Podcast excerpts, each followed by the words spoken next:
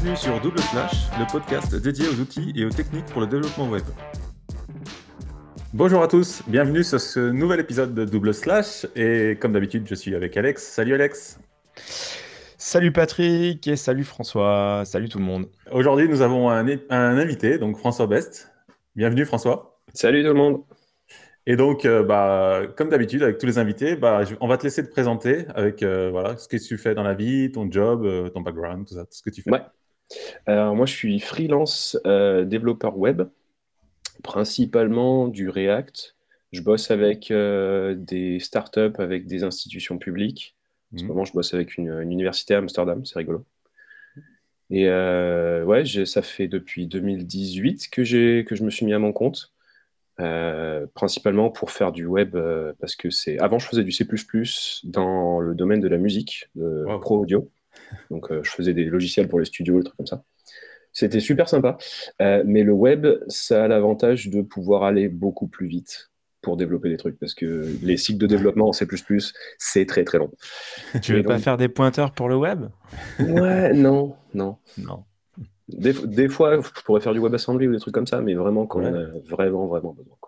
Non, l'avantage du web, c'est de pouvoir avoir la, vitesse de cycle de développement pour, pour shipper des trucs rapidement. Quoi.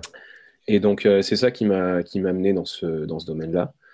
Et euh, pourquoi React? Parce que bah, c'était le, le, framework à la mode euh, il y a 4 ans et ça l'est plus ou moins toujours en ce moment. Donc, plus ou moins bon pari là-dessus. Et voilà. Super. Et tu donc euh, on t'a invité aujourd'hui aussi parce que tu, tu, as créé une solution euh, d'analytics qui s'appelle chiffre.io, c'est ça? C'est ça.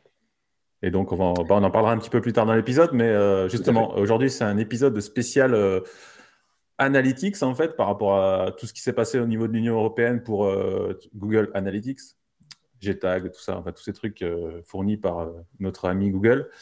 Et voilà, ça soulève pas mal de questions de souveraineté numérique, tout ça, de dépendance aux États-Unis, tout ça. Donc, on va commencer par faire un petit historique en fait de ce qui s'est passé, puisqu'en fait euh, dernièrement on a entendu euh, des gens paniquer, euh, ah, Google Analytics est interdit en Europe, etc. Donc, je vais faire un petit résumé rapide de pourquoi aujourd'hui bah, Google Analytics, entre autres, parce qu'il y a d'autres services qui posent problème, pourquoi bah, c'est difficile, on peut plus normalement l'utiliser en Europe.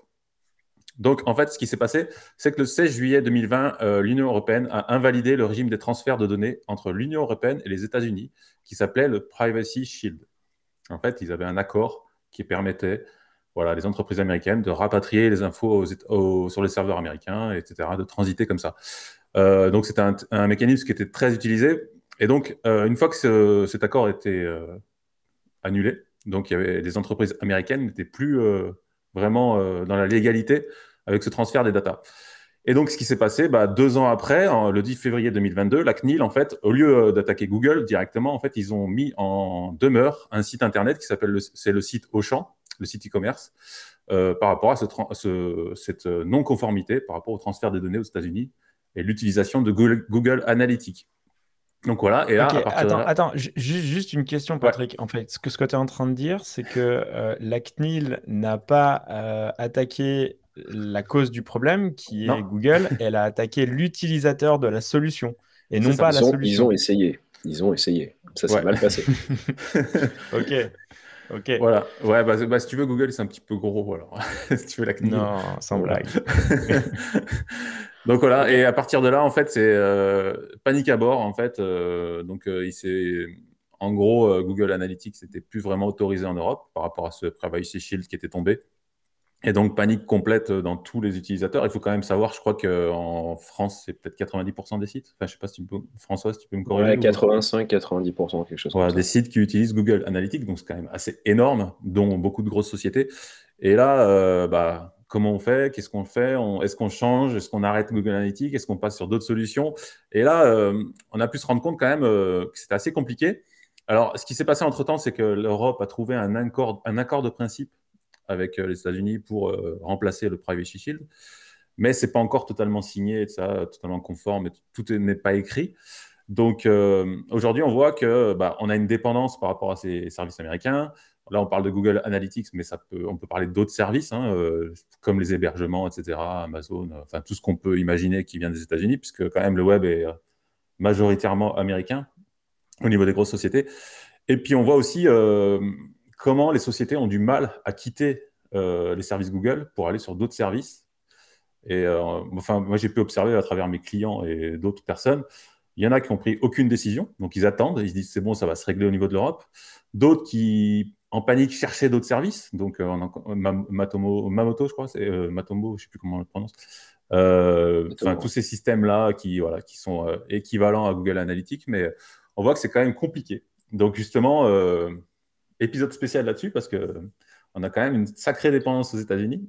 Et François, je vais te laisser réagir et corriger éventuellement on a, effectivement une sacrée dépendance à beaucoup de services internationaux, pas que aux États-Unis mais principalement, comme tu dis, des États-Unis.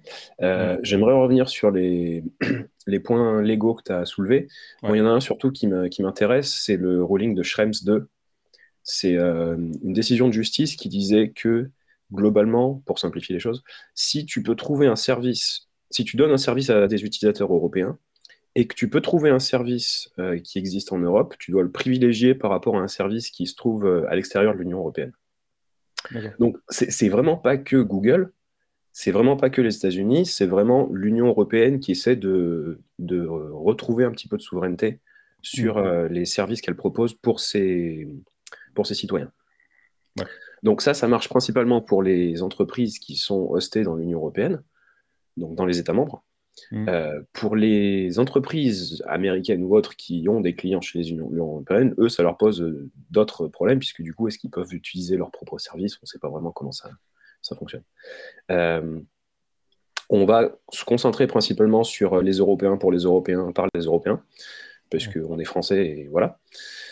Et donc discuter un peu de cette histoire de souveraineté numérique. Et donc Schrems, le, le, les problèmes que ça pose, typiquement, c'est pas que pour, euh, pour Google, c'est vraiment pour tous les niveaux de la stack quand on développe des applis. On est censé privilégier des services européens si on, si on en trouve. Alors, le si on en trouve, c'est là qu'il est intéressant, puisque pour plein de choses, il n'y a pas forcément de services équivalents ou euh, de qualité équivalente qui existent actuellement à l'Union européenne.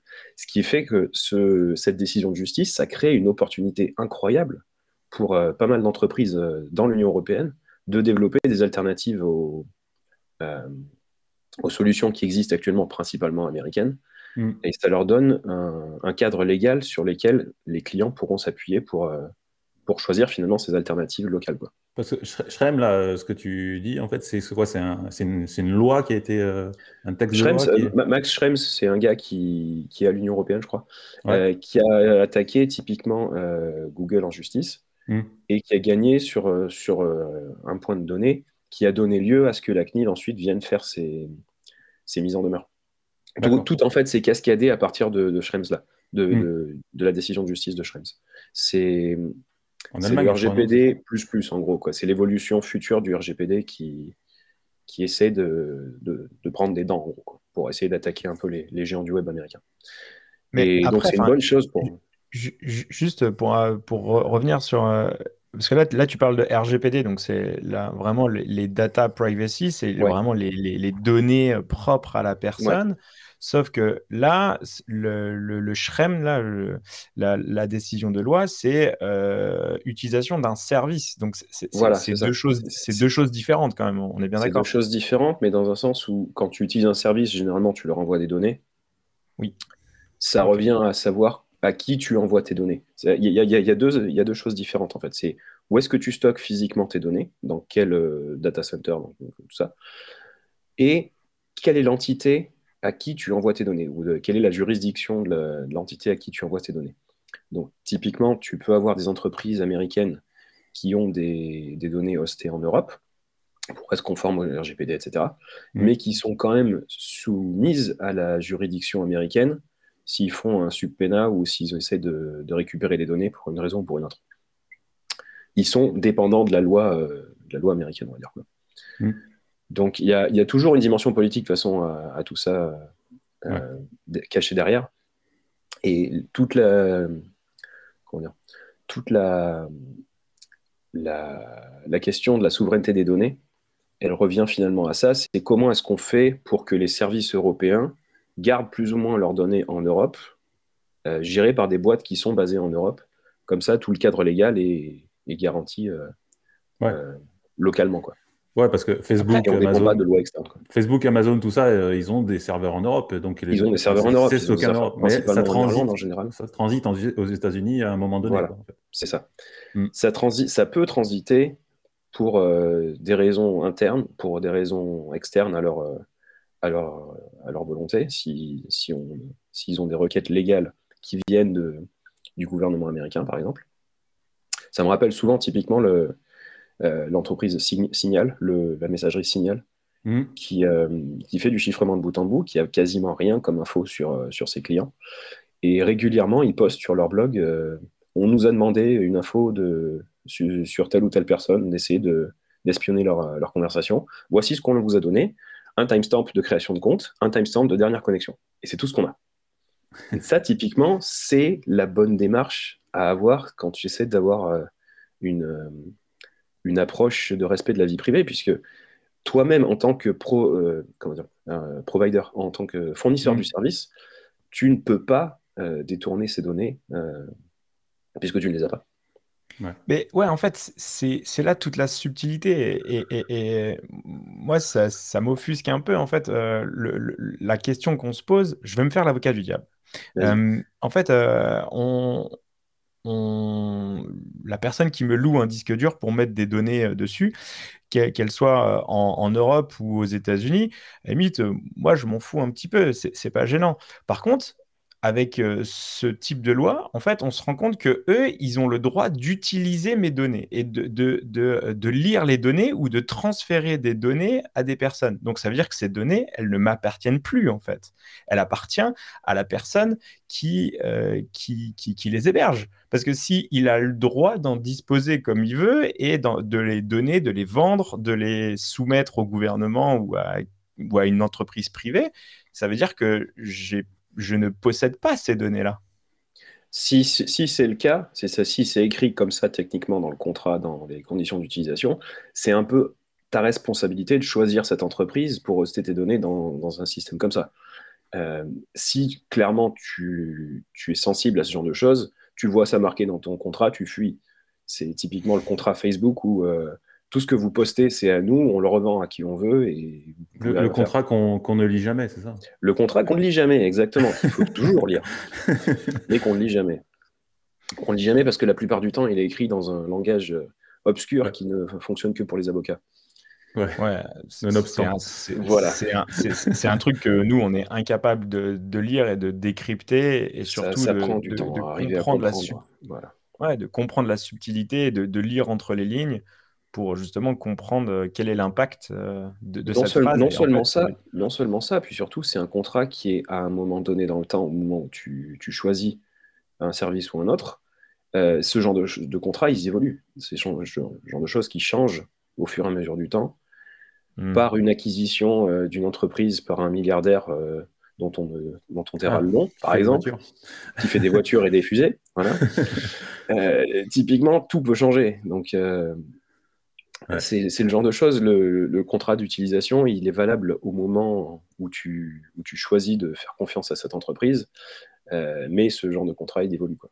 Donc, euh, Et surtout, c'est si tu ne signes pas les nouvelles conditions d'utilisation, tu peux plus utiliser le Exactement, exactement. Tu n'as pas de choix. C'est soit, tu, soit, tu sors, soit tu... voilà, exactement. C'est un euh, couteau sous la gorge. quoi. C'est aussi une des choses que l'Union européenne a essayé de, de pousser avec le nouveau, le, les nouveaux accords dont, dont tu parlais, Patrick, mm. euh, avec les États-Unis, qui ne sont pas encore totalement écrits. Hein. ça a été mm. annoncé euh, en réponse à l'invasion en Ukraine. Et euh, le, principe, c'était d'essayer de garantir de l'interopérabilité entre différents systèmes. Alors, c'est le, grand rêve de beaucoup de gens d'avoir des systèmes interopérables. Techniquement, ça reste quand même assez compliqué. Ouais, c'était l'idée de pouvoir euh, changer de service euh, facilement avec une, sorte, de migration euh, automatique. Ça. Il y a pas mal de gens qui ont essayé de codifier ça en termes de, de standards. Il y a Tim Berners-Lee, l'inventeur du web, qui a essayé de développer Solid dans un concept où l'utilisateur possède ses données et délègue ces données à différents services qui ensuite vont appliquer leur, leurs hmm. algorithmes et faire euh, donner de la valeur finalement à ces données-là. Sur le papier, c'est bien. Euh, il y a beaucoup, beaucoup de choses à faire bouger pour que ça aille quelque part, ce genre de choses. Ouais, c'est compliqué. Quand tu vois que déjà, ils n'arrivent pas à s'entendre sur un chargeur de téléphone, donc si tu veux, t'imagines que Il faudrait mettre en place l'équipe qui a réussi à standardiser les, les allumes-cigares dans les voitures, parce que c'est le seul standard international que tu trouves partout et qui est exactement le même. ouais. Mais je, je suppose que c'est l'industrie du tabac qui s'est qui s'est coordonnée. D'accord. L'industrie du tabac et l'industrie automobile qui se sont mis d'accord sur des trucs. Ouais, c'est possible. Je, Donc du coup, ils avaient un intérêt indirect, euh, enfin oui direct euh, même sur sur l'utilisation d'un standard commun, c'est que tout le monde allait fumer dans les voitures. Ok. Et euh, après, sur, sur une fois de plus, je vais me faire l'avocat du diable. Euh, euh, j'aime bien. Euh, mais ok, moi j'utilise Google Analytics. J'ai un pauvre site où il y a très peu de trafic dessus. pour l'instant, il c'est pas très clair. il, y a il y a un espèce de flou un petit peu. Est-ce que je risque vraiment beaucoup? Parce que je suis tout petit ou justement il y a un risque réel euh, c'est quoi? C'est une, amende C'est euh, une requalification Une fermeture de mes serveurs Je ne sais pas. En fait, quel est le risque potentiel pour, euh, pour les personnes? Bah, Comme tu utilises encore des, une solution type Google Analytics au point de vue légal et après au point de vue éthique, qu'est-ce qui, quel est l'impact? Mais déjà au point de vue légal, qu'est-ce que je risque? Au niveau légal, il faut voir une chose, c'est que ça reste quand même des humains qui, font tourner la machine légale derrière. Et vu la quantité de gens qui utilisent Google Analytics, forcément la CNIL va commencer par, euh, par mettre les, les amendes sur les, gros en premier. Tous les mm. gens qui font leur blog et des trucs comme ça, je pense que la CNIL, ils n'en ont pas grand-chose à faire. Euh, ils viendront il n'y a aucune chance qu'ils viendront t'attaquer euh, t'attaquer là-dessus. Alors je dis pas que tu peux t'en sortir comme ça, hein, bien sûr. Euh, le, un des problèmes que je vois avec Google Analytics euh, et qui est inhérent à Google, pas tant sur l'historique de Google en tant que euh, vie privée, tout ça, c'est que Google a tendance à tuer ses produits. Et ils nous ont fait exactement ce, ce, coup-là sur Google Analytics, c'est-à-dire qu'ils sont en train de désactiver leur Universal Analytics, c'était l'ancienne version de Google Analytics, pour passer tout le monde sur euh, Google Analytics 4. Alors, pour avoir pas vraiment utilisé ni l'un ni l'autre, j'ai pas exactement les détails euh, des différences. Mais surtout, ce qui est assez intéressant, c'était dans leurs informations de migration, quand ils disaient, c'est que tu peux pas transférer tout ton historique d'analytics de l'un vers l'autre, et donc du coup, tu vas perdre des données. Hmm. Ce qui est super pour les gens qui essayer de faire du marketing sur plusieurs années, parce que du coup, bah, ils vont se retrouver avec euh, juste la dernière année de données, et ils ne peuvent pas faire grand-chose. Donc, Google étant Google et tuant ses produits au bout de trois ans euh, dès qu'ils sont sortis, euh, il va se passer la même chose avec Google Analytics 4, s'ils vont passer à Google Analytics 5 ou un autre nom qu'ils vont leur donner. Et tu vas toujours te retrouver avec un service qui, que tu peux pas backporter, que tu peux pas euh, extraire vers autre chose et tu es, coincé avec. Google. Ouais, de toute façon, c'est tout l'intérêt hein, de te voilà, euh. La, la, principale raison de Google Analytics, enfin, pour laquelle les gens utilisent Google Analytics, c'est parce que c'est gratuit, tout simplement. Et que c'est simple à mettre en place. pas, enfin, c'est très facile à intégrer dans plein de, dans plein de systèmes, parce, du fait de la popularité et du fait de la gratuité. Enfin, tout, tout vient du fait de la gratuité, en fait. Mm. Et si on se base sur la gratuité, pourquoi est-ce que Google fait ce, genre d'opération? C'est pas de leur bonne volonté ou de leur bon cœur. Hein. C'est ils le disent pas, c'est pas ouvert dans leur truc, mais le fait que la plupart des visiteurs, des gens, des, sites qui utilisent Analytics euh, passent d'un site à un autre, euh, ça peut créer du cross-tracking. Alors, ils essaient de faire tout ce qu'ils tout, ce qu'ils font légalement pour dire que c'est pas possible, mais au final, ça arrive quand même sur leur serveur. Et, et, sur leur serveur, tout est fermé et on peut pas voir ce qui se passe. Donc, vu que c'est possible, et qu'il y a un intérêt financier derrière, à mon avis, il y a quand même quelque chose qui peut se passer. Donc, euh, ce genre de choses, c'est la raison pour laquelle les petites, euh, les petites boîtes qui font des, des, services d'analytics tierce party, on va, on va, appeler ça comme ça, euh, qui soient privacy friendly ou pas, le plus il y en a, le mieux c'est. Puisque ça fragmente finalement le, ça disloque en fait le monopole. Ça disloque, le tracking entre les différents endroits. Ouais, de toute façon, c'est ce que fait, enfin, c'est ce que fait le bouton Facebook que tu peux mettre sur un site. Enfin, je sais pas si ça existe encore, mais le like, tout ça. et ça, permettait à Facebook de, suivre, de traquer des gens. Et c'est-à-dire que même si tu n'as pas de compte Facebook, en fait, ils avaient déjà beaucoup d'infos sur toi, en fait. Ouais, ça, ça crée déjà un profil sur toi. Ça crée, des shadow, ça crée des shadow profiles jusqu'à ce que tu décides de t'inscrire. De t'inscrire et de, et, de Et là, ils ont déjà tout sur toi. Et là, ils ont déjà beaucoup d'infos sur toi pour proposer une expérience utilisateur optimale. Voilà. voilà. Au niveau de la publicité. Au niveau de la publicité, exactement. Non, il y a aussi, euh, enfin vite fait, je reviens sur euh, Analytics, mais il y a aussi le fait, euh, bah, déjà c'est gratuit tout ça, et il y a beaucoup qui utilisent aussi le, tout, le, tout l'écosystème en fait pour Google Ads, Google Shopping, voilà. tous ces trucs qui sont connectés. Et c'est aussi cette difficulté qui fait qu'ils ont du mal à en sortir, parce qu'ils ont déjà tout paramétré entre les différents services Google. Et là, ils sont, ils sont bloqués, quoi. Ils sont coincés, ils ont du mal à en sortir. Et, mais, ils n'ont pas de décision, en fait. Mais ouais, mais c'est un vrai frein aussi. Enfin, ah imagine euh, le marketeur qui a, qui a passé euh, son habilitation euh, Google, sa, formation, voilà, sa, voilà, sa certification. Il a investi du temps, il, il a mis en place des, des, des, funnels et tout ça. Et demain, on lui dit ton tools, tu le, tu le dégages et tu sors. Waouh, c'est et ou des gros sites de e-commerce de, e qui ont basé toute enfin sans analytiques. Euh, ah, mais ils ont tout basé dessus. un, mm. site de e-commerce, il, ne tourne pas. C'est la base du, du web marketing. Donc, euh, tu, peux optimiser ce que tu mesures.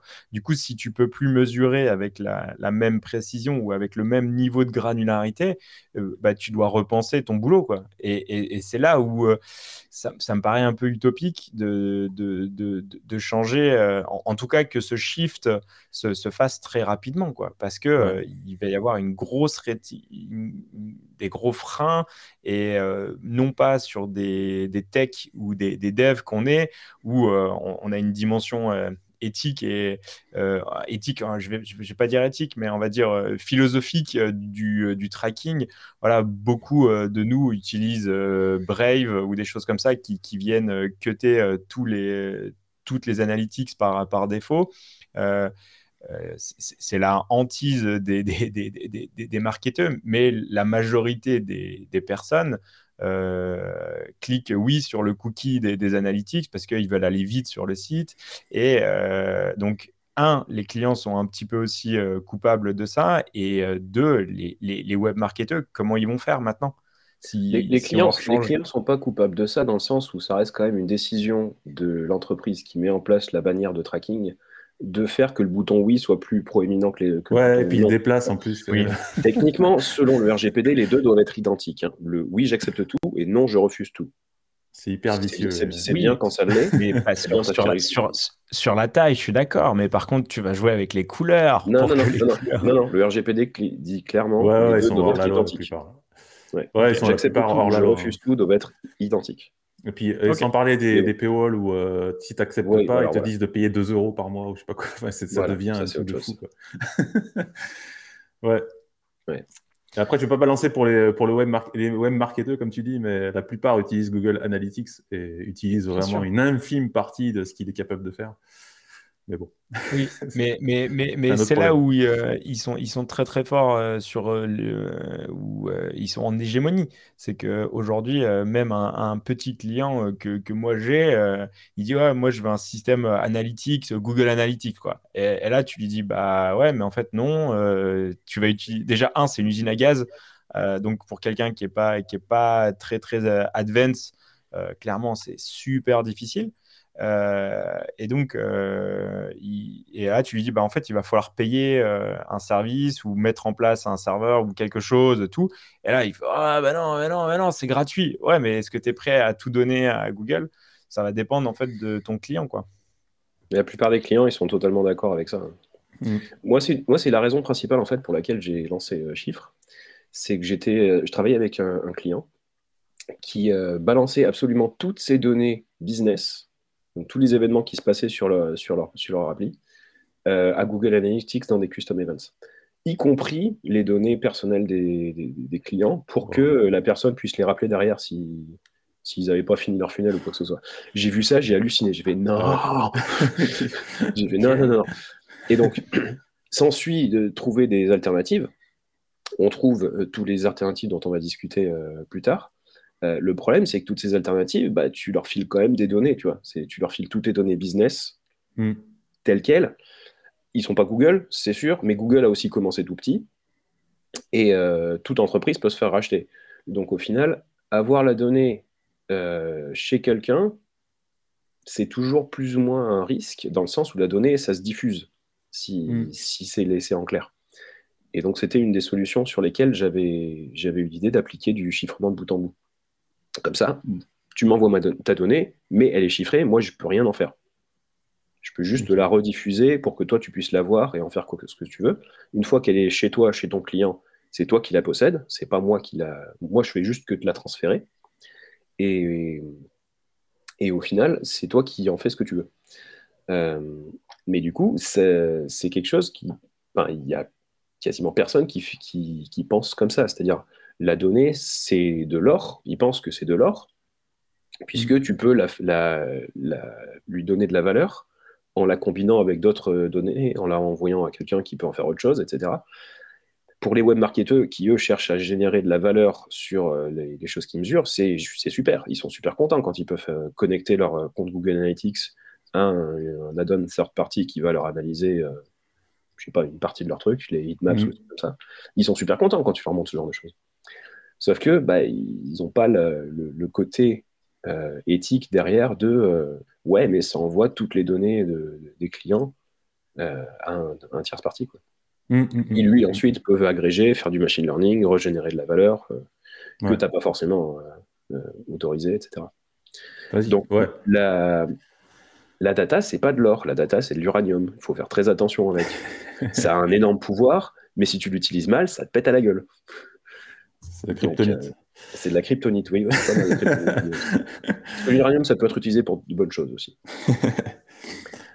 ok, bah écoute, on va, on va, transiter sur la partie euh, de l'épisode et on va solution alternative à Google Analytics, dont ta solution euh, que tu proposes. Euh, Alex, je te laisse. Euh, tu les connais mieux que moi, donc euh, je te laisse. Ouais. Après, en fait, ce qui, ce qui, ce qu'il faut, ce qu'il faut comprendre, c'est que il y a plein de solutions qui, ont émergé.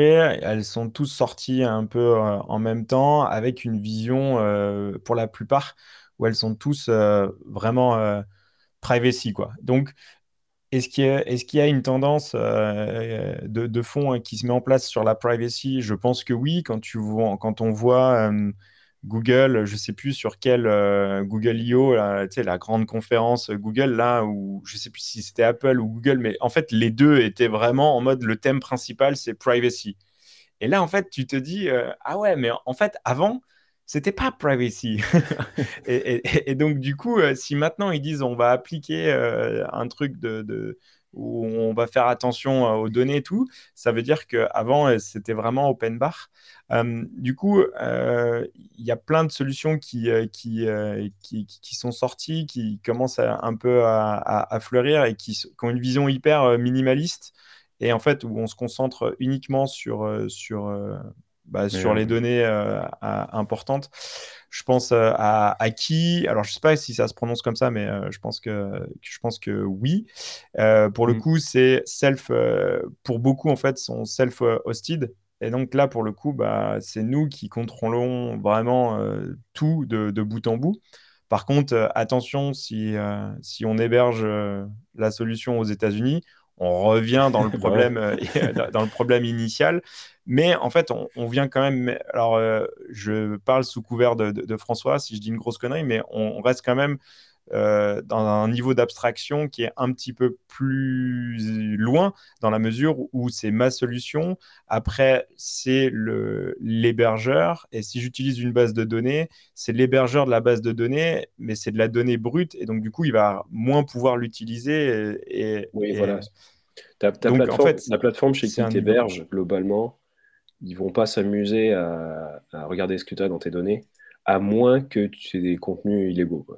Globalement, hmm, si, tu, si tu hostes ton blog, euh, et tu, ton blog de cuisine, par exemple, et que tu mets toutes tes recettes dans, un, dans une base de données aux États-Unis, Je pense que la NSA, ils n'en ont pas grand-chose à faire de ce genre de choses. Et c'est pas le genre de choses sur lequel tu, tu, tu, tu crains quoi que ce soit. Ok. Mais donc, c'est pas dans l'intérêt, disons, de la plateforme de, de, faire des conneries avec tes données, puisque ça reste quand même toi qui les payes. Et donc, s'ils perdent un client, c'est pas bon. Ouais.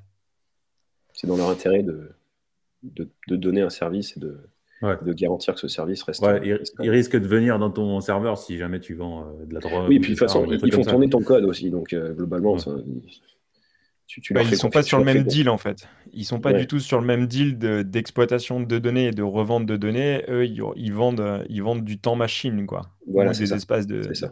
Et donc, ils mm. ils sont pas sur le même business. Du coup, bon, et surtout, ils, font, ils font très attention de, au niveau de, la sécurité des données, de qui peut accéder à leur truc. Enfin, la sécurité, ça reste leur boulot aussi. Donc, euh, c'est là où tu peux faire confiance à des gens. Quoi.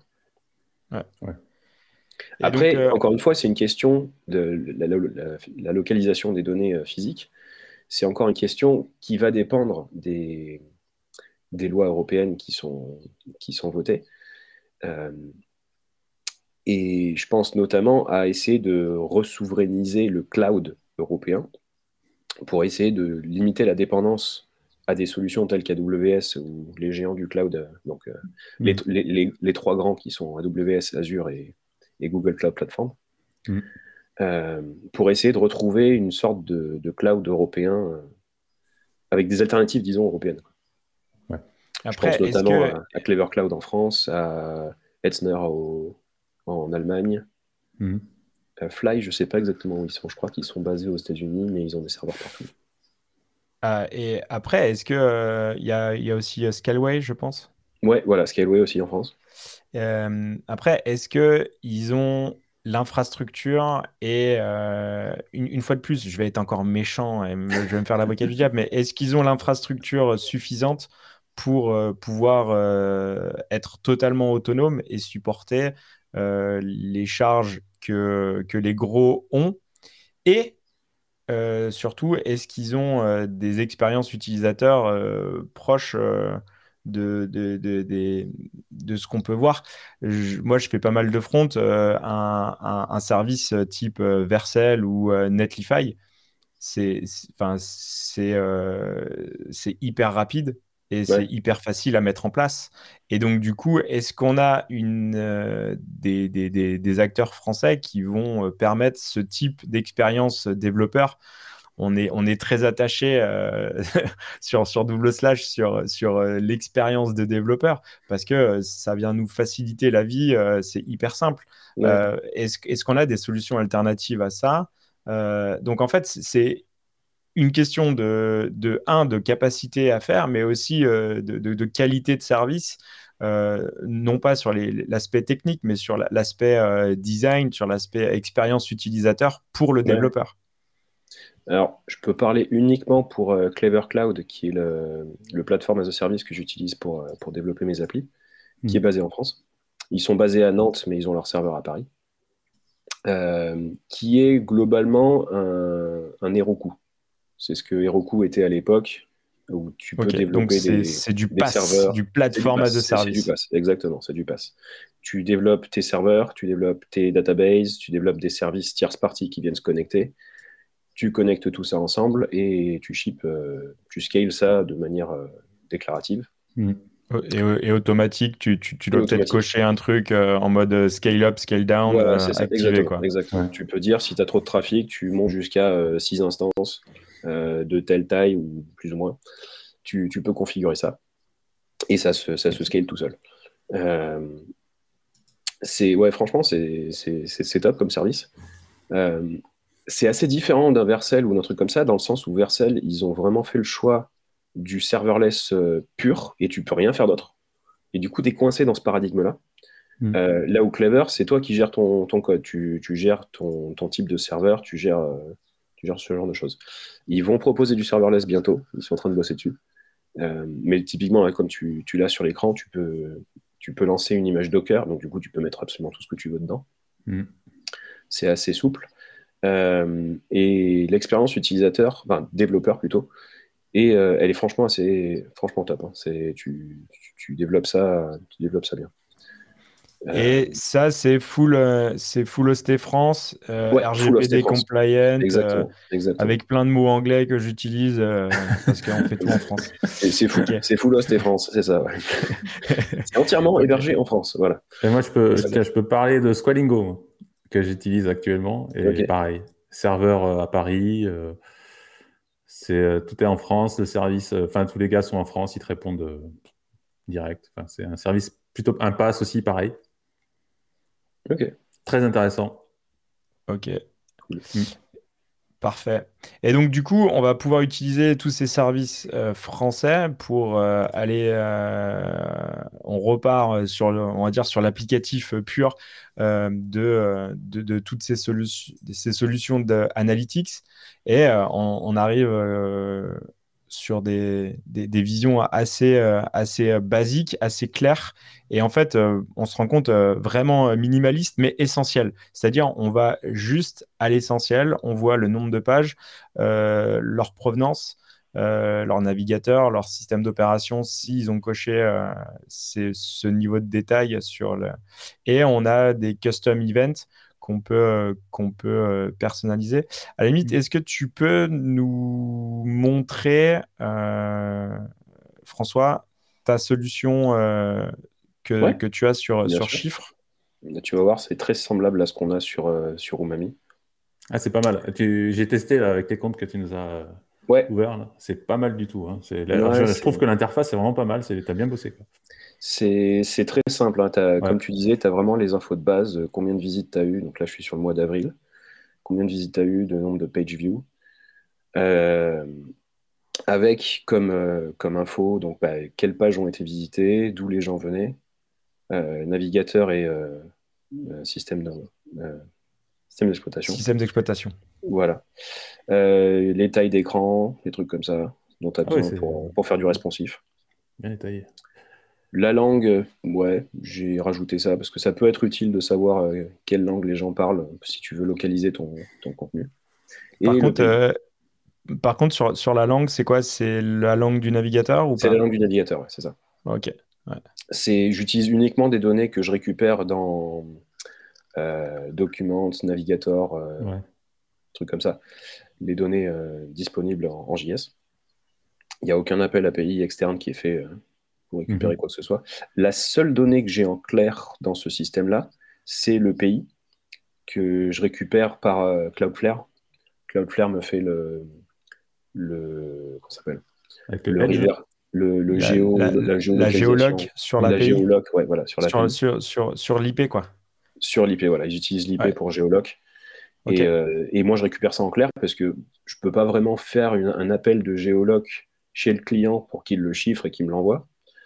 Euh, ce serait assez lourd. Et surtout, ça fuiterait le. L'appel d'API en question fuiterait euh, la localisation du client euh, à l'API ah en question. Donc, du coup, j'ai fait le choix de passer par, par ce système-là. Mmh. Et je descends pas plus bas que le pays. Ça sert à rien de descendre dans la ville, le, village au fond, de la Creuse, dans quel on s'en fout. on s'en fout. On n'a pas besoin de savoir ça.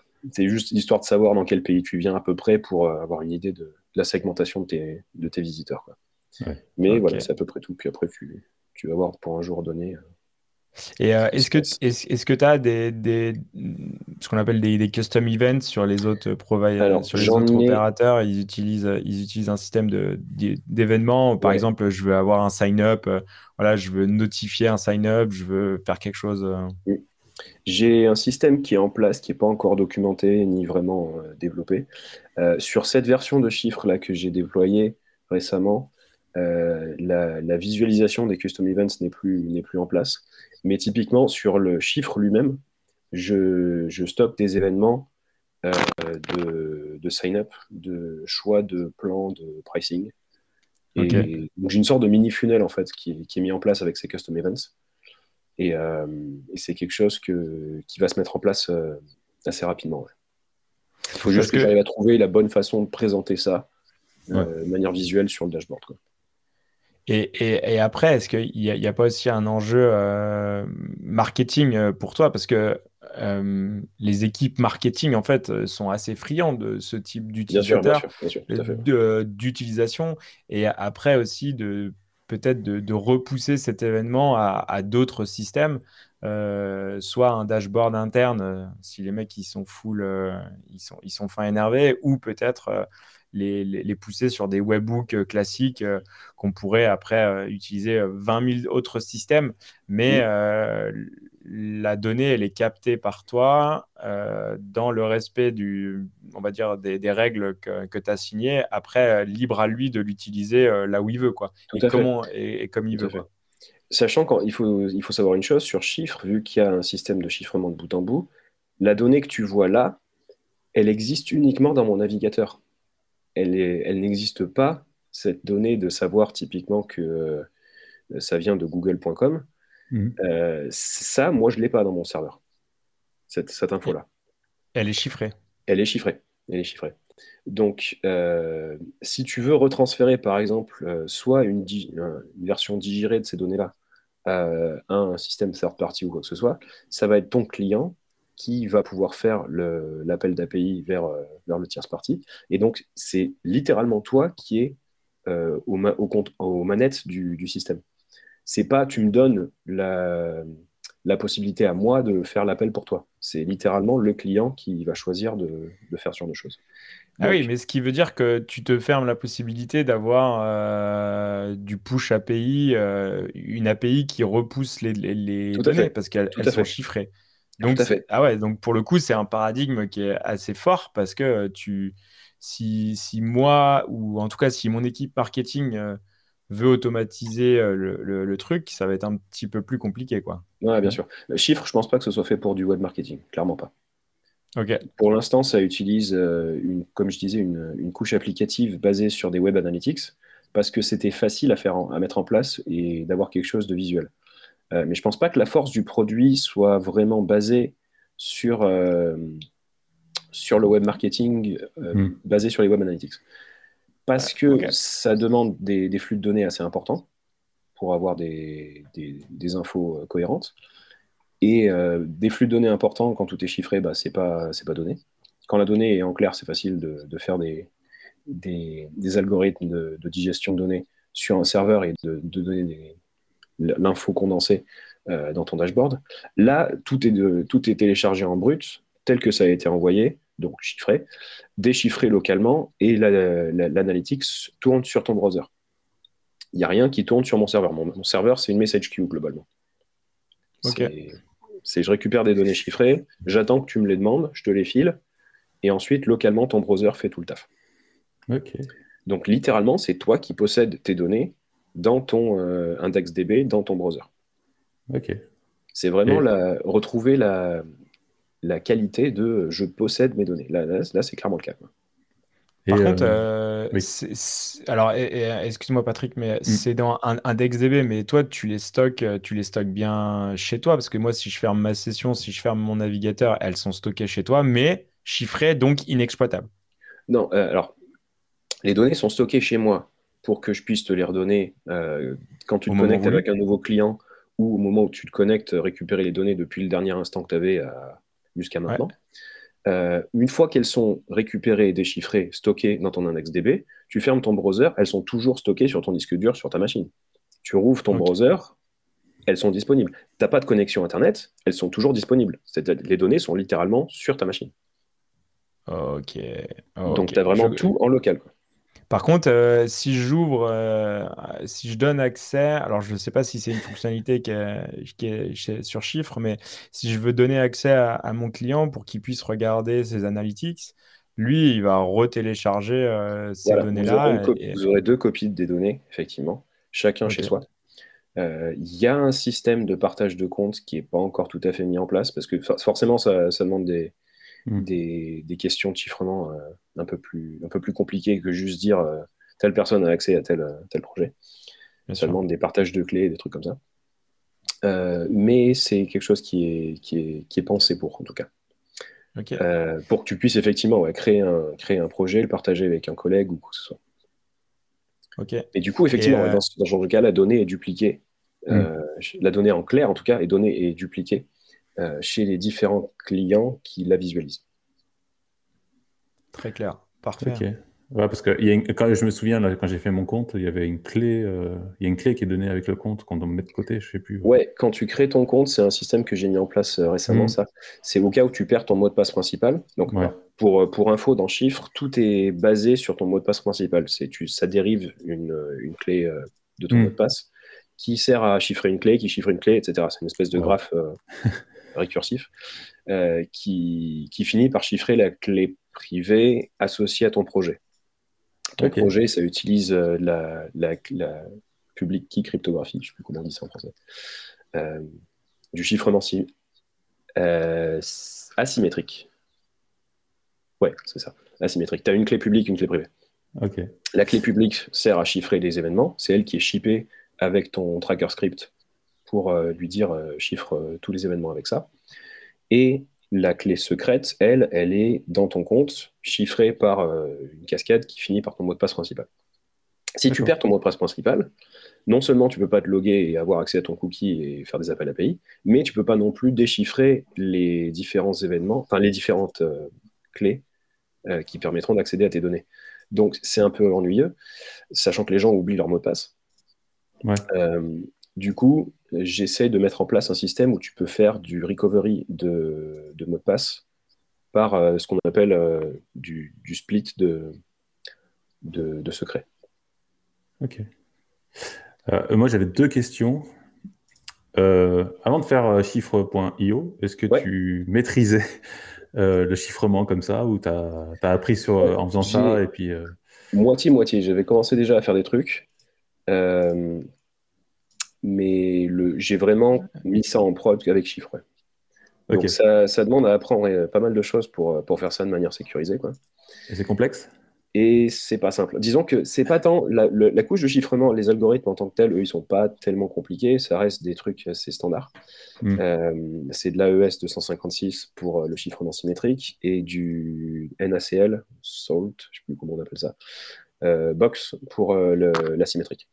Donc, c'est deux standards assez bien établis qui, sont, qui sont en place. Non, la problématique quand tu commences à faire du chiffrement, c'est que toute l'architecture de ton appli, il faut la penser de manière à ce que tu puisses garantir ce chiffrement de bout en bout. C'est-à-dire que tu n'aies pas une faille à un endroit où euh, le mot de passe il fuite en clair, et du coup, tu pourrais techniquement l'utiliser pour dériver, récupérer les clés, etc. Typiquement, l'authentification.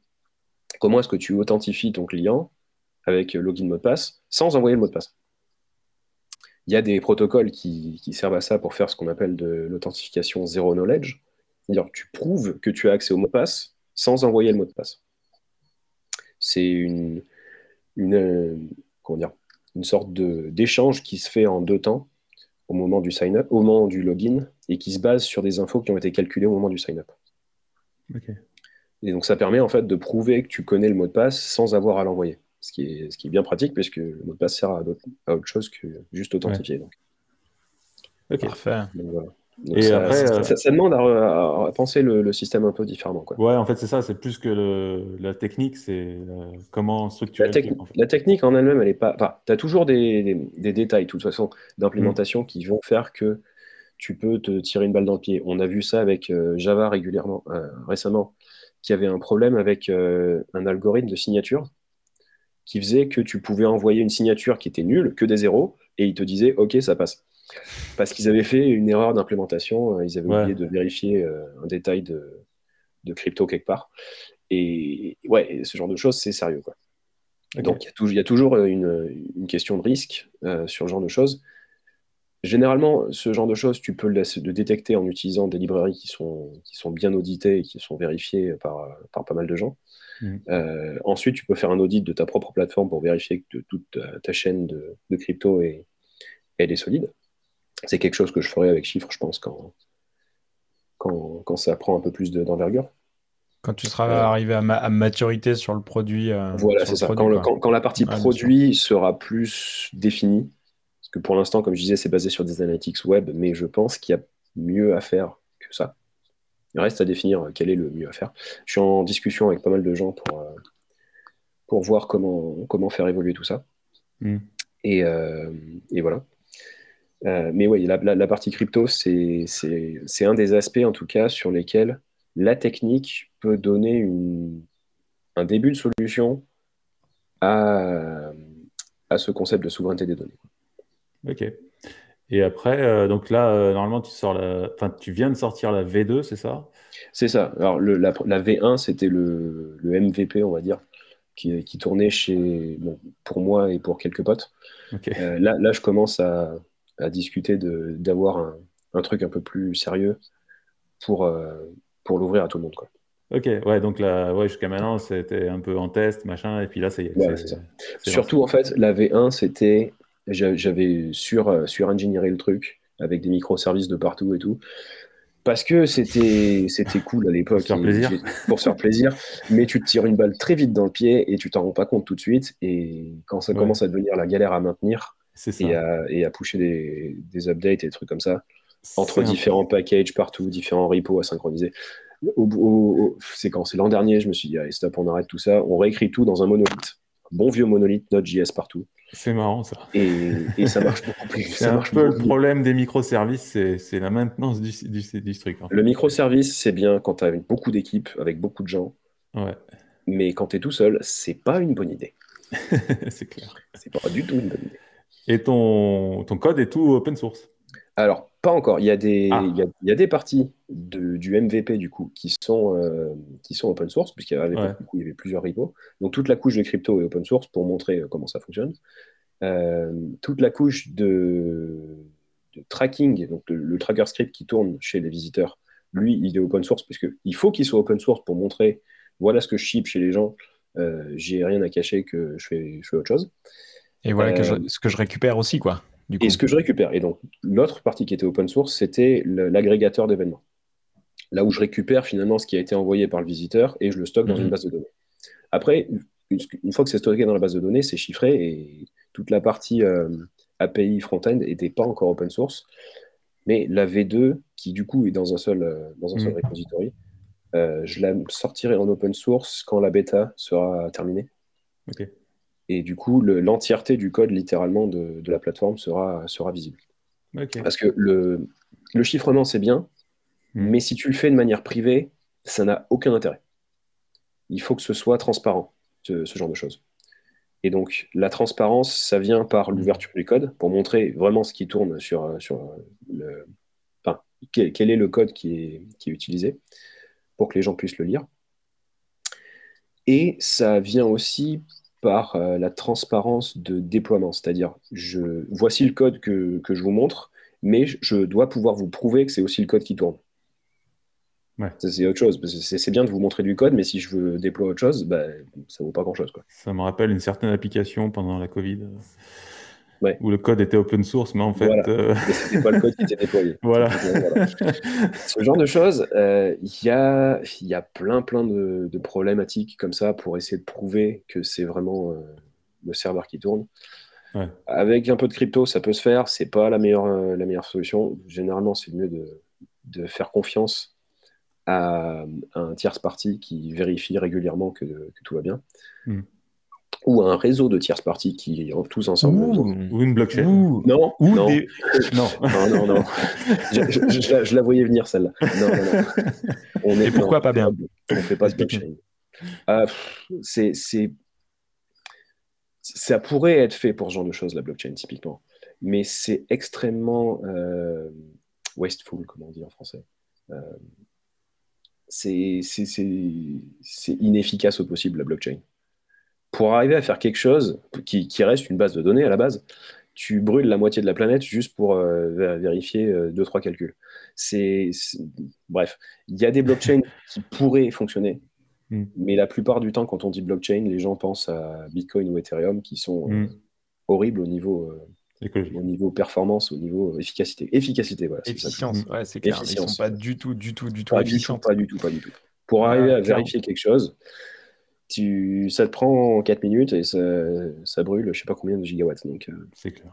Non. Et, et, mais bon, il y a d'autres solutions qui, qui, sont en passe, qui, qui, sont en passe d'être développées, d'autres protocoles qui sont justement beaucoup plus, euh, beaucoup moins euh, énergivores, tout. Bah, mais tu, prends, tu prends par exemple tout le fait que le, le, simple fait que le, web entier est basé sur HTTPS, qui est basé sur une chaîne de, de trusted third parties qui sont les, ceux qui, qui génèrent les certificats. Est-ce qu'on a besoin d'une blockchain pour gérer ce genre de choses? Non. On, très bien, on a très bien tourné avec HTTPS depuis je ne sais pas combien d'années. Ça, fonctionne. Est-ce qu'on a besoin de, mettre, tout, ça dans une blockchain? Non, ce n'est pas nécessaire. Du moment qu'on a suffisamment d'acteurs euh, différents et bien séparés qui euh, se mettent d'accord sur euh, on va vérifier quelque chose, mm. ça suffit. Ça suffit. Pareil, le système banquier mondial, bon, il a ses, il a ses, il a ses failles, hein, je ne dis pas, mais il a marché pendant des milliers d'années. On a déjà pas refaire l'épisode. Est-ce qu'on a, déjà fait un épisode Web 3 On va pas refaire l'épisode sur, sur, sur, sur, Mais ça pourrait être intéressant d'en refaire un autre. Mais, mais, bien sûr, il, faut, il, faut, il faut échanger, il faut, il faut euh, confronter. Euh, ouais, J'avais une dernière question, euh, si je peux. Euh, au niveau du script, tu sais qu'on insère sur le site web, c'est quand même super important qu'il soit rapide la plupart du temps. Et est-ce que tu as, travaillé spécifiquement sur cette partie-là? Typiquement, c'est une chose sur laquelle je, suis en. Comment dire Je suis moins bien placé qu'un un, un Umami ou un Plausible, qui mhm. ont des scripts qui font un kilobit ou moins, quoi, parce que forcément, mhm. ils n'ont pas grand-chose à collecter et ça tient en, en, quatre lignes. Euh, moi, j'embarque déjà toute la couche de chiffrement, tout l'algorithme de chiffrement avec, puisqu'il n'est pas disponible sur tous les, sur tous les navigateurs. Hmm. Euh, et surtout, enfin, l'algorithme que j'utilise n'est pas disponible sur tous les navigateurs. Je pourrais utiliser un algorithme un peu plus vieux, type, typiquement RSA ou un truc comme ça, mais qui est pas du tout recommandé en termes de, sécurité de crypto. Euh, en théorie, la seule personne qui pourrait la, casser, c'est moi si j'essaie d'attaquer le truc. On pourrait, on pourrait juger de, l'utilité du, du, système. Mais la, volonté d'utiliser un algorithme assez moderne, c'était parce que ben, un jour, euh, RSA se fera, se fera craquer et euh, un jour, ma database se, fera niquer par, euh, par, une raison ou pour une autre. C'est pas une question de quand, de, si, c'est une question de quand, toujours. Les données fuites, c'est leur, leur nature. et donc, du coup, la question, c'était comment est-ce que je garantis la sécurité des, des, des données que je chiffre et donc, du coup, j'embarque forcément l'algorithme de chiffrement euh, dans le, dans le Stracker script pour qu'il puisse euh, tourner chez le, chez le, client. Et, euh, et donc, ouais, c'est un, un, script qui est un peu plus lourd que, que les autres, c'est sûr. Après, on peut aujourd'hui, on peut le, le, différer avec. avec oui, bien sûr. C'est conseillé dans l'installation. de toute façon, tu rends tout ça async, différable sur, sur Next.js, Et même, et même le mettre sur des, sur, sur des services workers qui ne viennent pas bloquer la page. Par exemple. Par exemple. Exactement. exactement. Mais euh, ok. tu, peux, tu peux le loader comme tu veux, c'est hmm. un script, euh, un script JS. Ok. et, après, tu l'as fait en mode euh, JS pur ou tu as, fait des, des librairies type React ou Angular ou des trucs comme ça pour pouvoir le plugger directement Pour l'intégration, tu veux dire? Ouais. Euh, pour l'instant, il y a une librairie pour euh, Nuxt. Ouais, j'ai vu euh, ça. Pour, Vue. C'est un pote à moi qui, utilise Nuxt beaucoup et qui utilise les chiffres, du coup, qui a développé ça. je vais faire sûrement un component pour Next.js qui utilise le, script component, qui, sera à quatre lignes, mais que je pourrais mettre dans un package, histoire que ce soit facile à intégrer. Et surtout, là où ça va être intéressant, c'est quand on va commencer à avoir des événements custom. Avoir une bonne API pour mm. traquer des événements business dans ton appli, pour pouvoir suivre euh, ce qui se passe. Et, et, ouais, voilà. Donc il y a pour l'instant une appli euh, qui, existe, mais qui n'est pas encore documentée, qui, mais qui fonctionne, qui stocke des données, mais qui pour l'instant ne sont pas affichées. Donc il n'y a pas vraiment d'intérêt, on va dire. Mais c'est quelque chose sur lequel euh, je vais sûrement travailler plus dans l'avenir, puisque comme je disais, la partie web, pour l'instant, elle tourne bien. L'avenir principalement de la plateforme, c'est qu'est-ce qu'on fait avec des données qui ont vraiment du sens pour les utilisateurs. Mmh. C'est vraiment euh, instrumenter euh, leurs applications et arriver à visualiser ça de manière, euh, de manière cool derrière. Et tout ça, ça va passer par les custom events. Top. Donc, ouais, du coup, tu as, quand même pas mal de boulot, quoi, encore. Oh oui, oui, ça c'est sûr. alors après, ça, reste, ça reste un side project de, que je fais dans mon temps libre.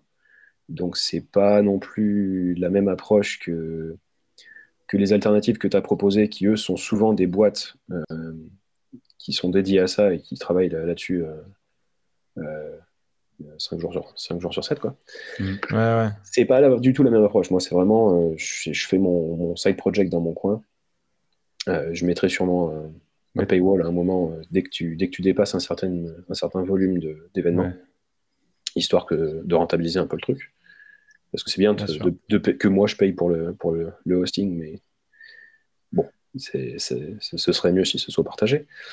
Euh, après, j'essaierai sûrement pas de, scaler le système jusqu'à euh, des millions de clients avec des gros, gros serveurs et trucs comme ça. Enfin, j'essaie quand même de faire un système où ça peut garantir de la privacy pour certaines personnes.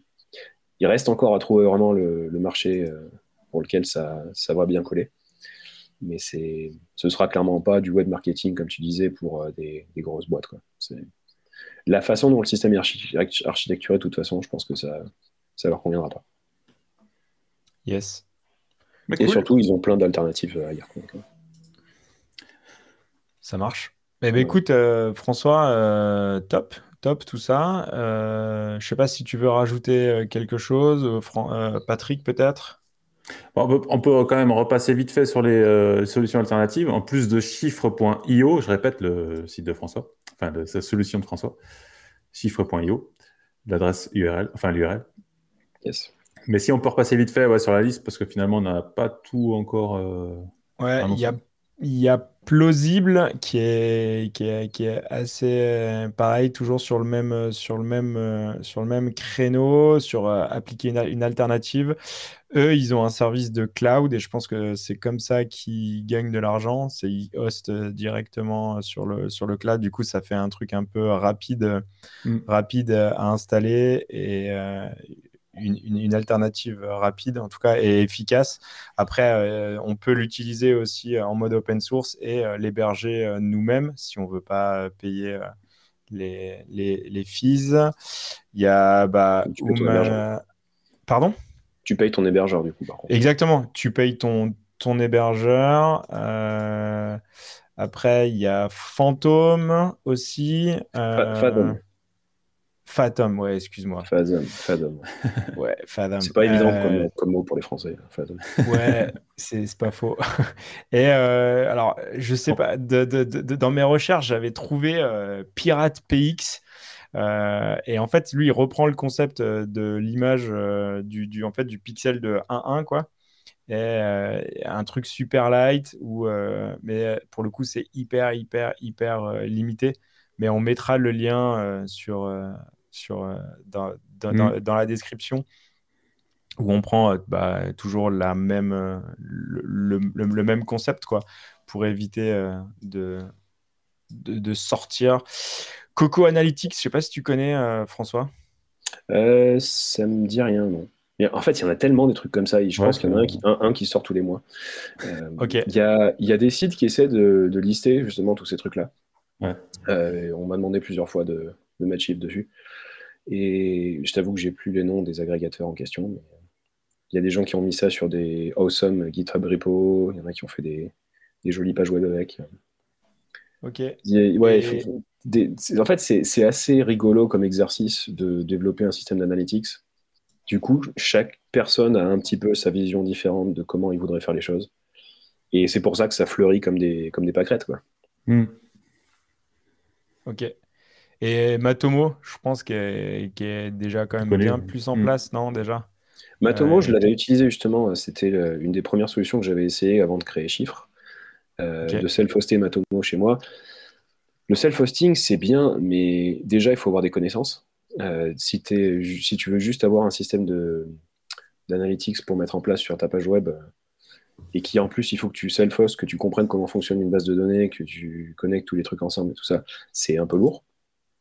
Euh, c'est après Matomo, ouais, c'était assez proche finalement de ce que Google Analytics proposait par mmh. défaut, mais encore une fois, ouais, c'est lourd pour le commun des mortels, quoi en termes de, de, ce dont tu as besoin et comment c'est présenté. Quoi.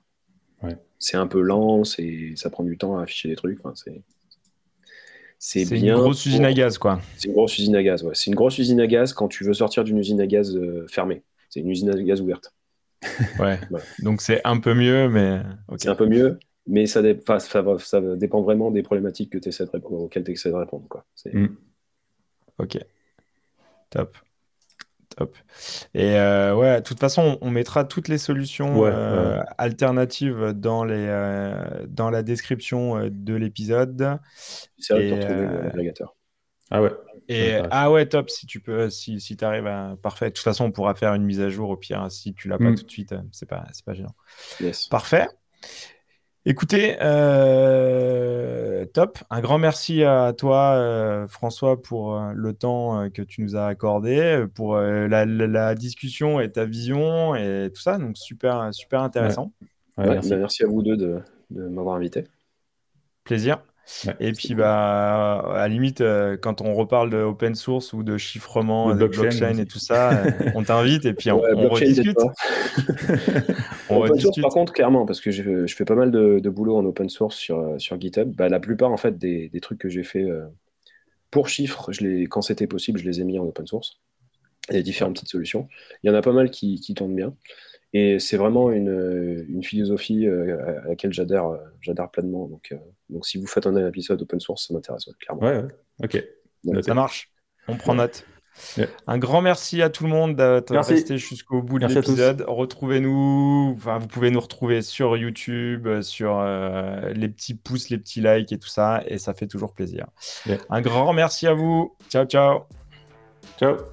Salut.